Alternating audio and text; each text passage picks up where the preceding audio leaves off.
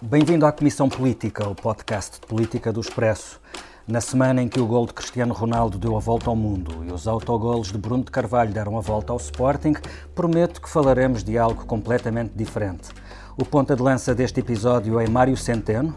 Os movimentos de ruptura ficam por conta das iniciativas fraturantes, que voltam a ocupar a agenda mediática. E o cartão amarelo é mostrado ao Ministério da Cultura, que ao longo da última semana oscilou entre o fora de jogo e os golos na própria baliza. Vamos analisar o poder crescente de Mário Centeno, o Ministro das Finanças, que cada vez mais condiciona a ação do Governo por atos ou omissões. As omissões fazem-se com vetos de gaveta, os atos tanto podem ser o Programa de Estabilidade, que será apresentado esta semana, como os vários recados que o governante lançou nos últimos dias, para Geringonça ouvir, mas também para Governo perceber. O segundo tema será o balanço de uma semana de fogo cerrado sobre o Ministro e o Secretário de Estado da Cultura, com António Costa a despejar dinheiro sobre as críticas dos agentes culturais por causa do concurso de apoio às artes. E por fim, falaremos do estado da arte em relação aos temas fraturantes que voltaram em peso. A lei das barrigas de aluguer está em banho-maria, à espera do veto anunciado do Tribunal Constitucional. O diploma que autoriza a mudança de sexo aos 16 anos está a abrir feridas à direita e não é seguro o que acontecerá à esquerda. E a eutanásia também está na calha para ser notícia. Estamos a gravar na redação do Expresso, na manhã de terça-feira, 10 de abril, e comigo estão a Ângela Silva, redatora de política do Expresso, que acompanha a Presidência da República. Olá, Ângela. Olá, bom dia. A Carolina Reis, redatora de Sociedade do Expresso, que tem acompanhado toda esta agenda de temas fraturantes. Olá, bom dia. E o Pedro Santos Guerreiro, que comigo faz a dupla residente deste podcast. Olá. Eu sou o Filipe Santos Costa. O Bloco cumpriu sempre os compromissos políticos que negociou com o Governo. Foi claro sobre a necessidade da recuperação económica ser também recuperação de serviços públicos. Achamos por isso preocupante os sinais de que o Governo quer alterar as metas que negociou connosco e as metas que basearam o nosso voto no Orçamento do Estado para 2018. E, portanto, o apelo a que fazemos é que se mantenha o espírito de negociação, de convergência e de cumprir os compromissos que tivemos até agora na maioria parlamentar. Era Catarina Martins a reagir ao texto de opinião que Mário Centeno publicou esta segunda-feira no Jornal Público. Nesse artigo, o Ministro das Finanças fazia um longo autoelogio com o balanço de tudo o que correu bem no seu mandato: o cumprimento das metas de Bruxelas, mais crescimento, maior confiança e deixava claro que o que o preocupa não são os compromissos feitos com os parceiros que suportam o governo. Pelo contrário, nesse texto, Centeno insurge-se contra o populismo das receitas fáceis e deixa uma garantia: não irá colocar em risco o bom desempenho já alcançado. Ângela, este recado é para os parceiros do Governo, PCP e Bloco de Esquerda? É para os colegas de Mário Centeno no Conselho de Ministros ou é mesmo para António Costa? É para todos, incluindo para António Costa. É muito significativo que o Ministro das Finanças, dois dias antes do Conselho de Ministros, queira, ou três dias antes, queira publicar este artigo. Uh, o Conselho de Ministros que vai, vai aprovar, vai o, programa aprovar o Programa de Estabilidade e Crescimento, queira uh, publicar este artigo. É um recado para todos. Uh, em nome de quê? Em nome daquilo que Mário Centeno quer e para o qual trabalha, que é claramente a sua carreira para além do retângulo. Eh, já se tinha percebido há um tempo que... Isto é Mário Centeno já a pensar no que fará depois de, ser, de, de deixar de ser Ministro das Finanças? Provavelmente, ou então a pôr condições e a dizer só aceita ser Ministro das Finanças se puder continuar a ser um bom aluno junto da União Europeia, junto dos seus parceiros da zona euro. E, e, provavelmente eu acho que ele está mesmo a pensar em mais do que na sua carreira como Ministro das Finanças. Mário Centeno nunca escondeu que tinha muita ambição. Mário Centeno tratou de forma mansa e meiga o seu antecessor no Eurogrupo, quando falou de Portugal como um país que só pensava em copos e em mulheres. Não sei se te lembras, mas na altura a equipa das finanças foi bastante meiga, quase não beliscou uh, o, o, holandês. Aliás, no dia em que foi preciso responder duro Mário uh, não ao foi holandês, lá. mandou o secretário de Estado, Exatamente. Mourinho Félix. Depois disso, Mário Centeno gostou de exibir o Cascol de, de Portugal campeão no Euro e gostou muito que o tratassem por Ronaldo. Portanto, ele estava já em campanha, ele estava numa operação de charme uh, dentro da, da, zona euro. Depois conseguiu chegar a presidente do Eurogrupo e a partir daí tem engrossado a voz em defesa de uma agenda disciplinada no cumprimento das regras do euro. E agora escreve este artigo para consolidar essa mensagem. Eu acho, aliás, que a mensagem, para além de dar garantias de que não podem pôr em causa, não, não podemos correr riscos e, portanto, o sucesso que foi alcançado na frente económica e orçamental não dá direito a imprudências, mas para além disso, ele chega a lembrar e a avisar que a economia é uma coisa que muda rapidamente e que se de repente os cenários económicos passarem a ser mais adversos, nós temos que estar prevenidos para isso. Ele chega a dizer que isso implica muitas vezes que subitamente o déficit suba 3%. Eu, aliás, devo dizer, isto lembra-me imenso o discurso de Pedro Passos Coelho é incrível. Passos, não diria muito diferente, provavelmente poderia não ter, não ter para exibir os mesmos resultados económicos, não sabemos, mas sabemos que o discurso não é muito diferente. Foi sempre o discurso de que não podemos correr riscos, não podemos ser imprudentes, não podemos pôr em causa os sucessos que já foram alcançados, temos que nos prevenir para cenários mais adversos. Bom, quase que podemos eh, dizer que o diabo volta a espreitar numa versão suave no discurso de Mário Centeno. Ele já está a avisar para o que pode acontecer de pior e nós temos que estar prevenidos para isso. E eu acho que isto é claramente o discurso do Ministro das Finanças, que está preocupadíssimo com a sua imagem na cena externa. E isto condiciona António Costa, claro que sim. Portanto, António Costa, eu acho que daqui até às eleições legislativas vai ter que escolher se quer estar 100% com Mário Centeno ou se quer estar também com os seus parceiros de esquerda. E não vai ser fácil gerir esse equilíbrio, porque Jerónimo de Sousa ainda hoje veio lembrar que hum, 200 milhões não, não mexem com mais do que uma décima no déficit e que desses 200 milhões, 25 milhões para a cultura seria extraordinário. E, portanto, há vários setores que estão a protestar. António Costa abriu o cordão para dar à Bolsa para dar 2 milhões à cultura e com esse exemplo, que é despejar dinheiro para resolver os problemas, embora 2 milhões seja uma, uma migalha, ele passa uma mensagem e abre um precedente para os vários setores que neste momento estão a reclamar dinheiro.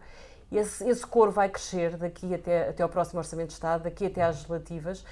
E se Mário Centeno for tão implacável quanto sinaliza querer ser neste artigo que quis publicar no público, Costa vai ter que decidir se começa a libertá-lo para ele no final da legislatura ir à sua vida ou se quer verdadeiramente ainda tentar segurá-lo.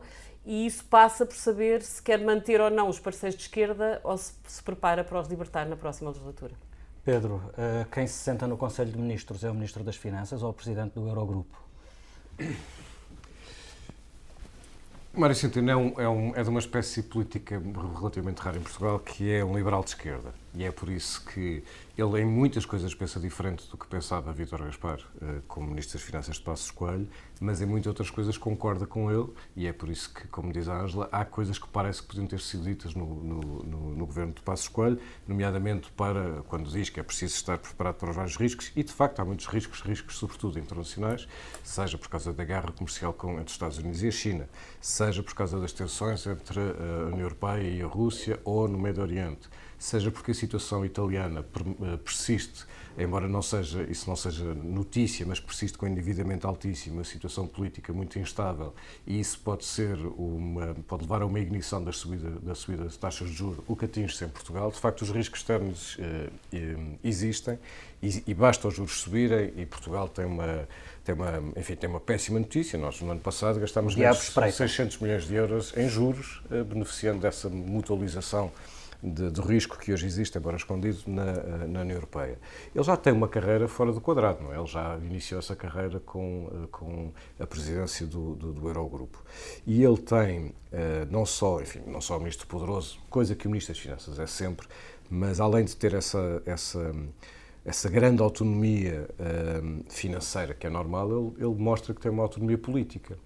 Eh, no seu discurso político, que não é, uh, uh, não sendo desalinhado do, Primeiro-Ministro, não é alinhado com ele. Ele tem voz própria e posiciona-se individualmente, não sei se coordenado ou não, porque pode dar jeito a António Costa também ter este lugar, não é, do polícia mau, reservado a, a, esse papel costuma ser o papel habitual do Ministro das Finanças, com normalmente não com tanta latitude. Com a diferença que este, este Ministro das Finanças é invulgarmente popular. Uh, quando, nós, quando nós fazemos no, no, no, Expresso os, os barómetros aos ministros, o Ministro das Finanças hoje é o ministro mais, eh, mais popular do, eh, do governo. O último barómetro que publicámos, já foi há alguns meses, era o ministro mais popular. e está muito cheio de si, isso percebe-se, ele sente-se neste momento o melhor condutor do mundo, está a ter um mandato muito bom, começou mal, como nos lembramos, com as questões da Caixa, com muita contestação política, dizia-se que ele não tinha jeito, etc. Mas, mas neste momento ele está a cumprir um mandato de sonho, no sentido em que vai atingir déficits históricos, através, enfim, já falámos disto aqui, da, da, do controle do, do déficit, não a priori no orçamento, mas a posteriori, através das, das cativações, o sonho dele é o pesadelo de muitos outros. Nomeadamente dos parceiros de esquerda e de quem e tem que gerir serviços públicos. E de quem tem serviço, serviços públicos. Nós, ainda na semana passada, aqui falávamos desta grande frase que eu acho mesmo que vai ser a frase do ano, que é o Somos Todos Centeno. E não é apenas pelo lado cómico que a frase tem, é porque tem, uma grande, tem um grande significado uh, político. É quase uma frase confessional, uh, perversamente confessional, porque essa não era a intenção do Ministro da, uh, da Saúde.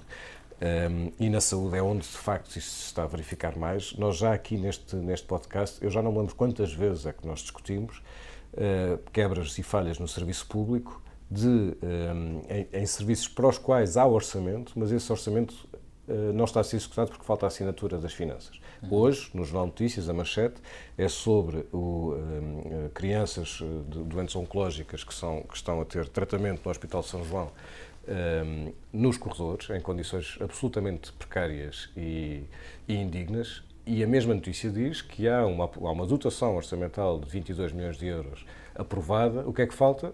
A assinatura das finanças. Que falta a assinatura. Portanto, esta, esta posição do, eh, do Ministro eh, das Finanças, que é prevalecente dentro do Governo, e é o tal polícia mau um, ehm, em relação aos parceiros de esquerda, sendo que o Primeiro-Ministro vai fazendo enfim, com a sua habilidade uh, normal e provavelmente natural, uh, o jogo do polícia conciliador, não digo do polícia bom, mas do polícia conciliador com, a, com, com as esquerdas. Curiosamente, também neste fim de semana, Mário Centeno veio defender as vantagens de antecipar as legislativas do ano que vem, uh, fazendo-as coincidir com as europeias, em maio ou junho.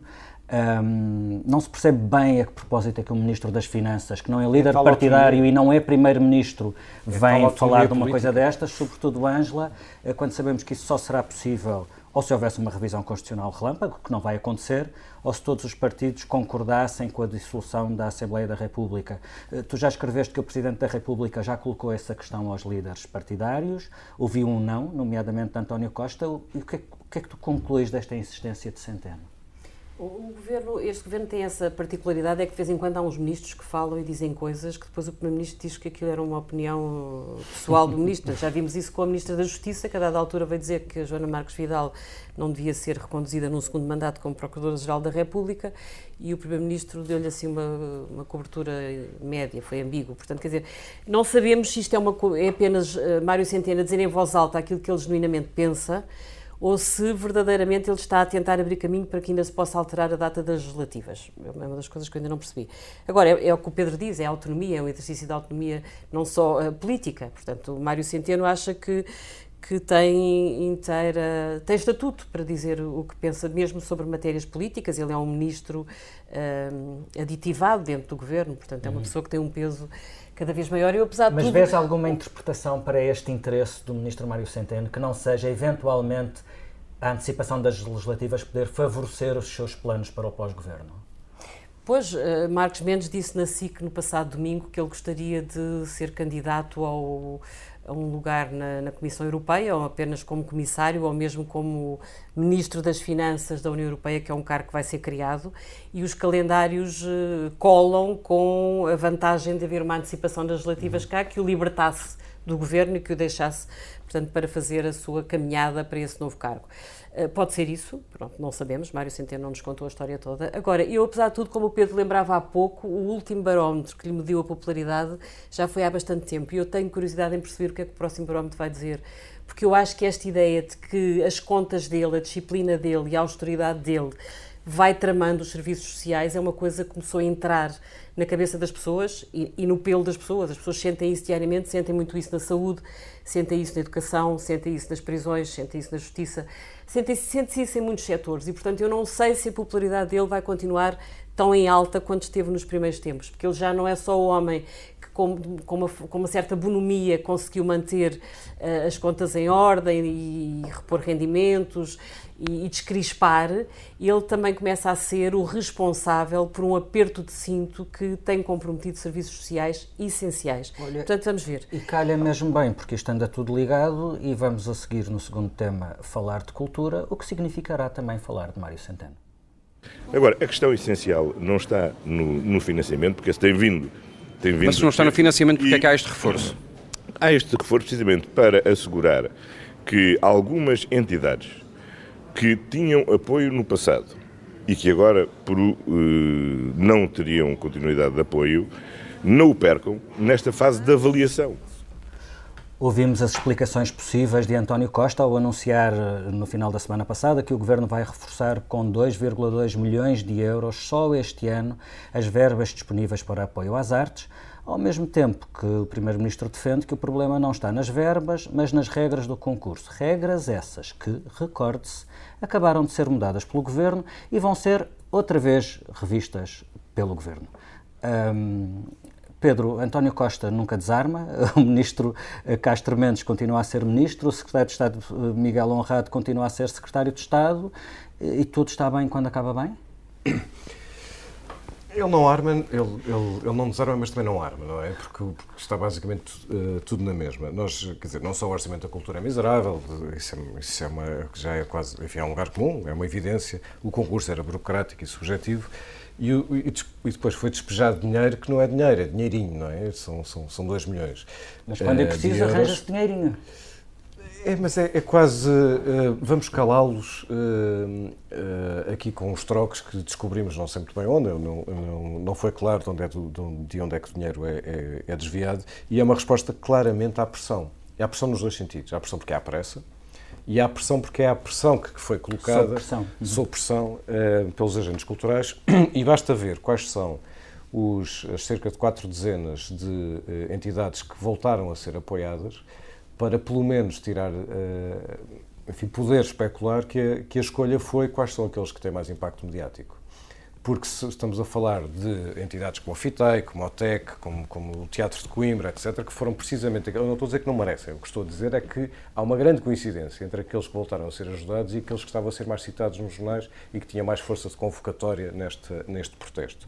Portanto, não só o concurso estava mal feito, um, as regras, como o próprio Ministro diz, o próprio Primeiro-Ministro diz, estavam mal feito, como a solução também é mal feita. É só, vamos aqui tentar silenciar esta, esta polémica antes que ela cresça, até porque é uma polémica que custa à esquerda. Uh, custa bastante à esquerda assumir que é o que é, neste, no caso deste governo, embora isso não seja original, que é um governo que não liga à cultura. Eh, porque podemos ter muitas frases, e o Primeiro-Ministro teve até algumas frases eh, no, no, no, início do seu mandato que faziam sentido, um, e, portanto, a, a, cultura está uh, no discurso, mas depois não está no orçamento, nem está, uh, nem está nas, uh, na, enfim, nas preocupações e na, e na prática governamental. Eu continuo sem saber qual é a política cultural do governo, não sei qual é. Nunca ouvi o, o, o Ministro da Cultura explicar, nunca ouvi sequer o Secretário de Estado. E o Secretário de Estado da Cultura tinha uma boa reputação, até no, entre os seus pares, e deixou de a ter com este eh, com este processo. Portanto, no fundo, o, Governo tratou isto como uma mini-crise. Uh, há, uma, há uma crise momentânea de grande contestação. Como é que isto se resolve depressa? Descola aí 2 milhões, dirige àqueles que têm mais voz de, de, protesto e vamos prometer que vamos eh, rever a situação portanto, atirar a situação para a frente. Então, o Governo respondeu a uma crise, mas não arranjou uma política. Não arranjou uma política, um, só uh, apagou uh, uma crise, portanto, uma erupção que, que, que, se verificou naquela altura, ainda por cima por mais razões, tudo isto está errado. Quando estamos só a discutir dinheiro na cultura, não estamos a discutir cultura, estamos a, a, discutir dinheiro. Uh, e, portanto, tentou mais ou menos aplacar a situação, que foi exatamente o que fez quando o primeiro Ministro da Cultura também teve uma crise Uh, o ministro João Soares, quando na altura uh, ameaça dar umas, uh, umas lamadas, já não lembro do tempo, umas bufetadas. E então o que fez foi, pôs um ministro que é um diplomata, portanto substituiu uma pessoa que tinha, também tinha voz própria, João Soares, como sabemos, não é, não, não é de falar e não, e não, é, não é de ficar calado, e pronto, e trocou o Ministro da Cultura, não mudou política. Mas João Soares, manifestamente, eu não tenho a certeza se ele tinha uma política de cultura, mas manifestamente tinha uma voz política. Não, Desde a, é a, escolha de Castro Mendes deixa claro que António Costa não um queria um verdadeiro Ministro da Justiça. Há um padrão. Há um padrão, Ministro da Cultura. Uh, perdão, um verdadeiro Ministro da Cultura. Há um padrão ele, que é calar ele, ele a contestação. completamente. Eu acho que António Costa, a forma como ele, para resolver, é assim, António Costa ficou aflito seguramente porque a cultura é, no mínimo, uma florzinha que ele queria trazer na lapela. Portanto, a esquerda acha-se guardiã da cultura e, portanto, António Costa chegou lá com muitos apoios de toda a elite cultural e, e, e assustou-se com isto. Não é? Ter a cultura na rua é uma coisa que nós já não víamos há muito tempo. E há, e há uns meses atrás aconteceu a cena do, do, do teatro da cornucópia, que, que, fechou portas e que... Também pela mesma razão. Pela mesma razão. E, portanto, isto, no fundo, é, mais uma vez, a agenda de Mário Centeno, é o espartilho económico uh, a funcionar e a impor-se a tudo. E, portanto, isto, para um primeiro-ministro de esquerda, que tem uh, uma, uma, quase coligação com partidos de esquerda, é uma coisa que deixa... que assusta. E, portanto, Costa quis ser ele a resolver o problema. Eu acho que ele desautorizou pornograficamente o Ministro da Cultura. Quer dizer, no mínimo devia ter sido a equipa da Cultura a anunciar os 2 milhões, são trocos, mas devia ter sido o Ministro a anunciar.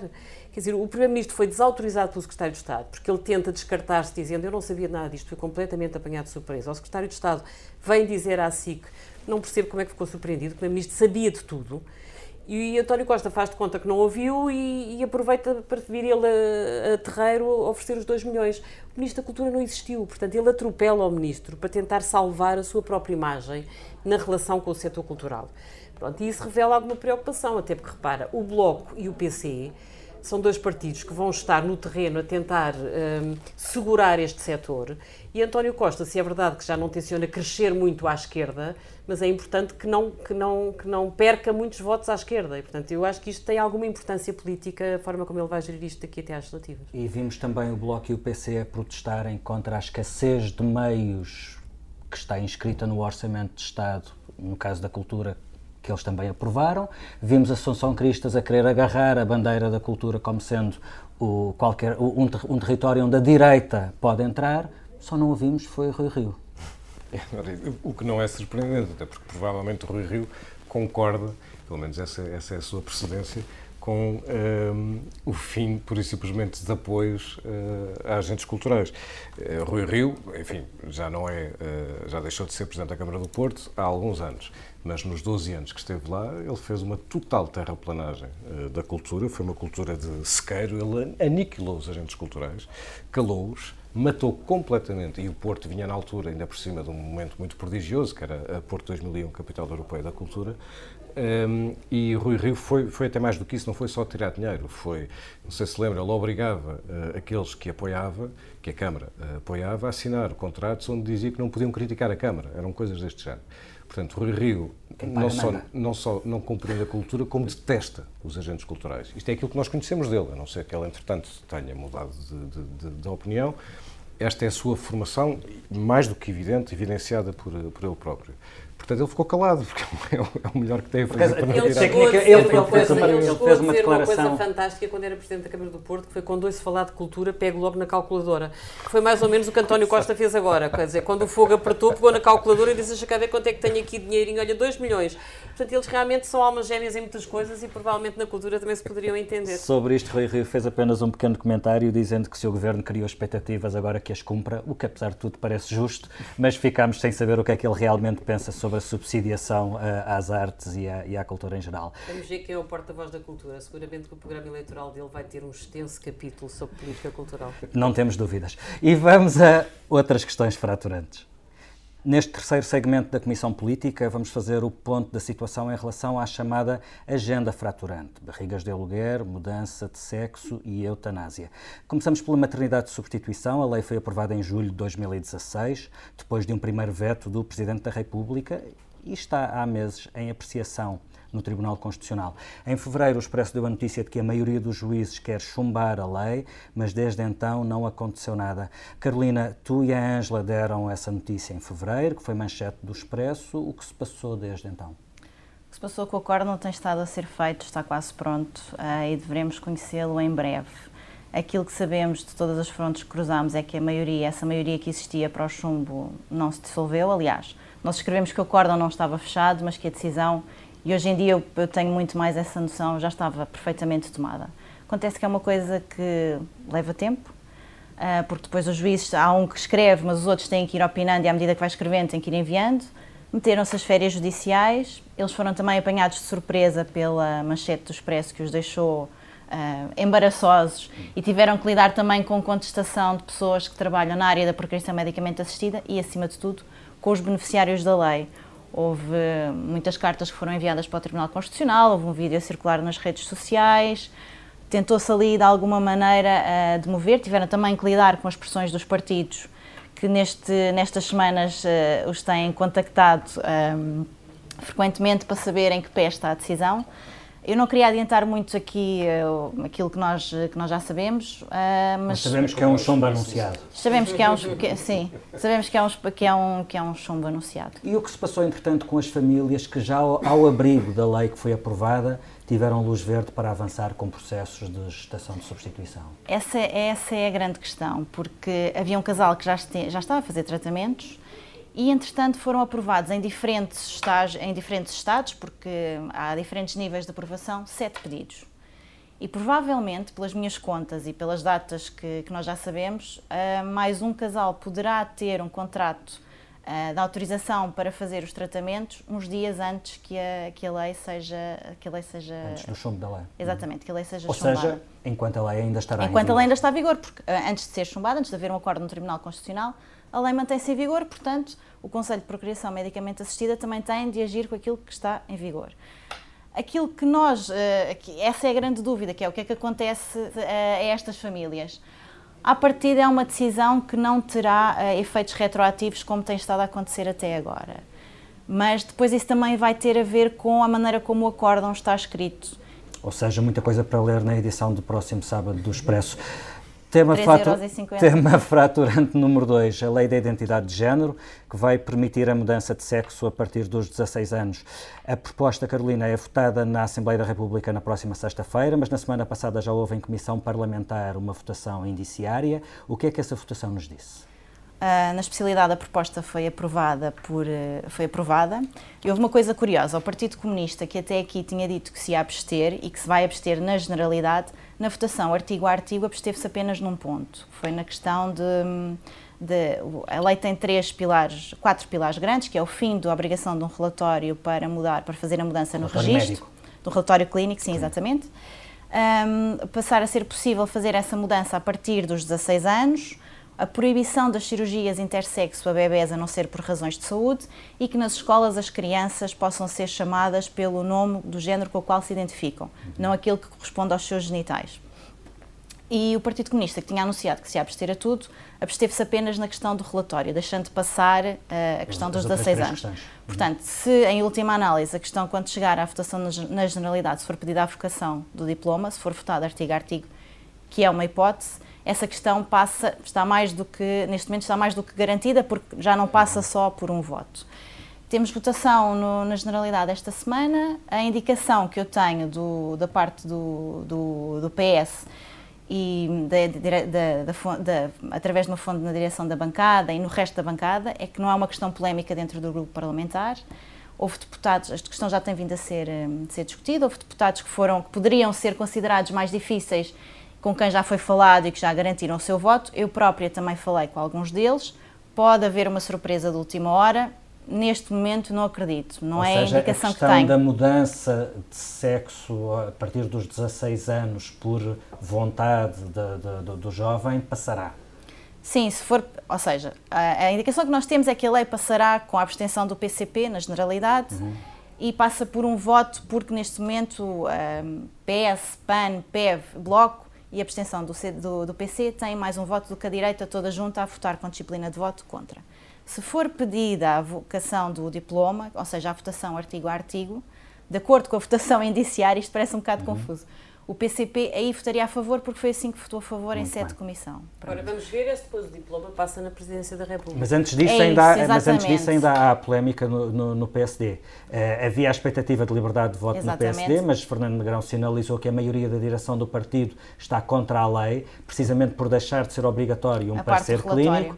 Uh, a deputada Teresa Leal Coelho disse que está a favor da lei e não aceita a disciplina de voto. É caso único, tanto quanto, sabe, tanto quanto percebes, no PSD? Não, eu tinha, antes de fazermos manchete há duas semanas, eu tinha falado com vários deputados no PSD, Aliás, foram eles que me alertaram de que estavam muito contentes porque não iriam ter disciplina de voto e queriam votar a lei a favor que são mais ou menos aqueles deputados liberais que votaram a favor da gestação de substituição e da procriação medicamentosa. Estamos a falar de uma dúzia de deputados, uh, grosso modo. Chegam aos 20, mais Chegam ou menos. 20? Não era a mesma maioria para os dois diplomas, mas são, uh, são 20. E, entretanto, eu falei também com fonte a direção da bancada, que tinha dado quase como garantido que iriam ter liberdade de voto precisamente por isso, porque o PSD era um partido com diferentes sensibilidades e queriam uh, um bocadinho agradar a toda a gente. Pronto. Entretanto, ficámos a saber que uh, a indicação é de que haverá disciplina de voto, o que está a causar algum incómodo nos deputados que queriam votar a favor. Alguns que foram postos, entretanto, já a justificar o voto contra do partido, portanto, neste momento também estão agora numa posição um bocado difícil, que é, mesmo que agora eventualmente tenham, disciplina, tenham liberdade de voto, vão votar contra uma coisa que a semana passada estavam, vão votar a favor de uma coisa que a semana passada estavam contra. Pronto. Entre as vozes mais discordantes, menos confortáveis, é a de Teresa Leal Coelho, que nestas matérias tem sido sempre a, a favor, e que se mostra bastante desconfortável com a disciplina de voto. Ela é a favor do diploma, mas acima de tudo acha que não é bom sinal que o partido, que o grupo parlamentar esteja a ser, esteja a ser aplicada a disciplina de voto numa matéria em que o PSD tem dado normalmente liberdade de voto. Aliás, até Rui Rio, o, atual líder do PSD nestas matérias, costuma ser bastante liberal nestas exatamente, matérias. Exatamente, é nestas matérias também é bastante liberal. Estava toda a gente com muita expectativa da Comissão Permanente, não sei. Ângela, uhum. e o Presidente Marcelo uh, deixará passar esta lei se for aprovada pelo Parlamento? Quer dizer, não sei, Marcelo tem sido muito cauteloso no que toca às, às chamadas causas fraturantes. Ele vetou as barrigas de aluguer, mas ele uh, afirmou ainda em campanha eleitoral que, por exemplo, aceitava a adoção por casais do, do mesmo sexo. Portanto, eu acho que Marcelo aqui tem uma posição, tenta uh, liberalizar um pouco as, as, as, suas posições, mas acho que ainda tem algumas linhas vermelhas. E eu acho que este diploma é uh, particularmente arrojado. Não sei se Marcelo vai conseguir promulgá-lo, porque aqui o condicionalismo não é só político. Marcelo é um homem de centro-direita, o PSD aqui tem uma posição contra este diploma. Não é só isso, é o facto de ele ser um católico praticante, e eu acho que esta matéria para a Igreja é uma matéria verdadeiramente um, inaceitável. A questão disto se poder fazer sem a necessidade de um, de um, de um parecer clínico pode ser a, a, frincha por onde Marcelo justifica um veto, por exemplo? Pode ser. Eu acho que a questão dos pareceres clínicos é muito importante para o Presidente. Aliás, mesmo na questão da eutanásia, Sim. ele tem, tem, tem colocado bastantes exigências. Portanto, ele, ele pediu tempo, pediu que a questão fosse maturada, pediu um grande debate e acha que só uma fundamentação clínica muito bem, muito consistente, é que pode eventualmente levá-lo a aceitar. E, portanto, aqui eu acho que essa questão vai ser decisiva, provavelmente, para, para Ângela, e já, e já que falas de eutanásia, que era o terceiro tema que tínhamos aqui eh, nesta, nesta agenda, um, se o Parlamento aprovar a, a, a permissão do, do, recurso à eutanásia, o Presidente da República tentará que haja um referendo nacional antes de entrar em, em, em aplicação essa lei? Eu acho que, Marcelo, aí, aí sim acho que está mesmo muito alinhado com as posições da Igreja. A Igreja tem sido, talvez até de uma forma surpreendente, muito cautelosa na questão do referendo, tem tido medo do referendo, porque eu acho que ainda ninguém percebe muito bem o que é que o referendo dava. E eu acho que Marcelo aí, quando pede tempo, quando pede mais debate, está está a tentar ganhar tempo para ele próprio para perceber Sim, melhor. Mas há aqui também. Na entrevista que deu ao, ao Expresso há cerca de um mês, Dom Manuel Clemente disse taxativamente que é contra o referendo, porque entende que nem sequer é matéria referendável, porque é por isso simplesmente inconstitucional. Estou mais ou menos a citá-lo de, de memória. Uhum. Portanto, a Igreja de facto está com muita, com muita reserva em relação uhum. ao, ao, referendo e este é um assunto que vai, eh, nas próximas, nos próximos tempos, ganhar uma visibilidade pública muito maior do que aquela que teve até agora mas há aqui um sinal também que é. Um, já se percebeu que o Tribunal Constitucional é conservador nestas matérias. Uh, portanto. Percebemos... É, é um bocadinho contra o que se estava à espera. Achava-se que este novo elenco Sim, mas, juízes mas, era mais mas se analisarmos, entretanto eu comecei a ver, os, o, principalmente os juízes que foram nomeados recentemente, e percebemos que PS nomeou juízes mais conservadores, percebemos que PSD nomeou uh, juízes mais à direita, mais próximos do CDS. Se os começarmos a analisarmos uns a um, um a um, especialmente os que foram nomeados Há um recentemente. direitista no Tribunal Constitucional. Conservador, conservador. conservador é. E já se percebeu, percebe-se que esta lei que se chegar ao Tribunal Conservador, ao Tribunal Constitucional, muito provavelmente será também chumbada. E vamos a outros temas que não nos saem da cabeça. Thank you. Eu, eu, estava preparadíssimo para fazer uma ode ao golo do Ronaldo há uma semana contra a Juventus, que foi dos golos mais perfeitos que alguma vez vi em direto na minha vida. Uh, mas hoje vi a manchete do Jornal de Notícias e não há maneira de fingir que não se leu aquilo ou de tirar aquela notícia da cabeça. Já falámos aqui disso, mas eu queria insistir. Segundo o JN, há crianças com cancro que estão a ser tratadas nos corredores do Hospital de São João e, para além disso, a área onde as crianças são internadas para tratamentos de oncologia é há 10 anos em contentores. Hum, não há como desmentir, aos testemunhos dos pais, as fotos das crianças a fazerem quimioterapia nos corredores. A notícia é, é, é todo um caso de estudo de incompetência, desresponsabilização, burocracia e falta de decência. Um, e apesar de todos os envolvidos passarem responsabilidades uns para os outros, percebe-se que, mais uma vez, há aqui, como já falámos há pouco, verbas que o governo não desbloqueia. Um, isto é indecente, é imperdoável e é inumano e vamos a coisas, imagino, com, mais, uh, com maior capacidade de entretenimento. Eu, Carolina, o que é que não te sai da cabeça esta Eu semana? subscrevo aquilo que tu dizes, não me sai da cabeça a Casa de Papel. Eu sou uma papa séries e uma papa filmes e não houve nada nos últimos tempos que me deixasse tão viciada uh, do que a Casa de Papel. Eu gostava até de falar um bocadinho da série, mas depois tenho medo de ser spoiler, portanto. não estragues, não estragues. É super viciante. O que tens é a um dizer é vejam. Vejam a Casa de Papel. Eu reparei que tu partilhaste na tua conta do Instagram uma, uma um frame que é quando uma das. Enfim, também não vou falar disto. É, mas é um bocadinho matriarcado. Empece quando? o matriarcado. Empece o matriarcado, portanto as mulheres agora mandam. Mulheres ao poder, é isso que não te sai da cabeça esta semana, Pedro? Não, é homens fora do poder, na verdade. Um, ou seja, a cerimónia de entrega de Lula, uh, que deve ter sido a cerimónia mais hiperdramatizada, melodramática, longa que eu já vi uh, na vida, passou por uma. Uh, barricou-se no sindicato, uh, depois houve uma missa, depois houve um discurso entre o brilhantismo e o ridículo, depois ainda houve um almoço, depois tudo em direto, portanto, a entrega até à, à Polícia Federal foi assim um cortejo longuíssimo, que obviamente para afirmar aquilo que resta a Lula, que é resta-lhe ser vítima. E por falar em vítimas, Ângela, o que é que não te sai a ti da cabeça esta semana? A mim não me sai da cabeça isto.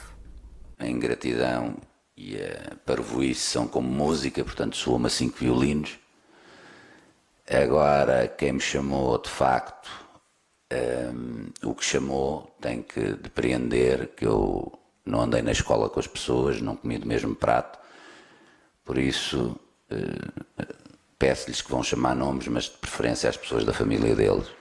Pronto, não me sai da cabeça o último post de, de, Bruno de Carvalho no Facebook. Eu não ando pelo Facebook, mas o Facebook está no meio de nós, é um bocadinho como o Sporting, que esta semana se meteu nas nossas vidas. E, e eu acho que o último post dele, em que ele diz que este meu afastamento do Facebook seja a nossa felicidade foi para mim uma frase verdadeiramente tranquilizadora, porque depois de uma semana feliz. não é, não foi alucinada, não foi alucinante, foi alucinada em que se comprovou para quem tivesse dúvidas que Bruno Carvalho é mesmo o grande fator de desestabilização no Sporting.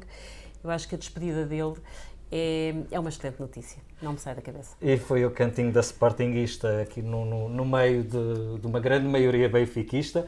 A edição multimédia desta Comissão Política é da Joana Beleza, a ilustração é do Tiago Pereira Santos. E aproveitando este assunto que não sai da cabeça da Ângela Silva, acabamos com uma bonita cantiga que foi escrita há 40 anos e que assenta como uma luva, como comentário a esta implosão do brunismo no Sporting. Deixa o palco, por favor. Diz-me há quanto tempo, amor, tu pintaste no teu rosto esse olhar.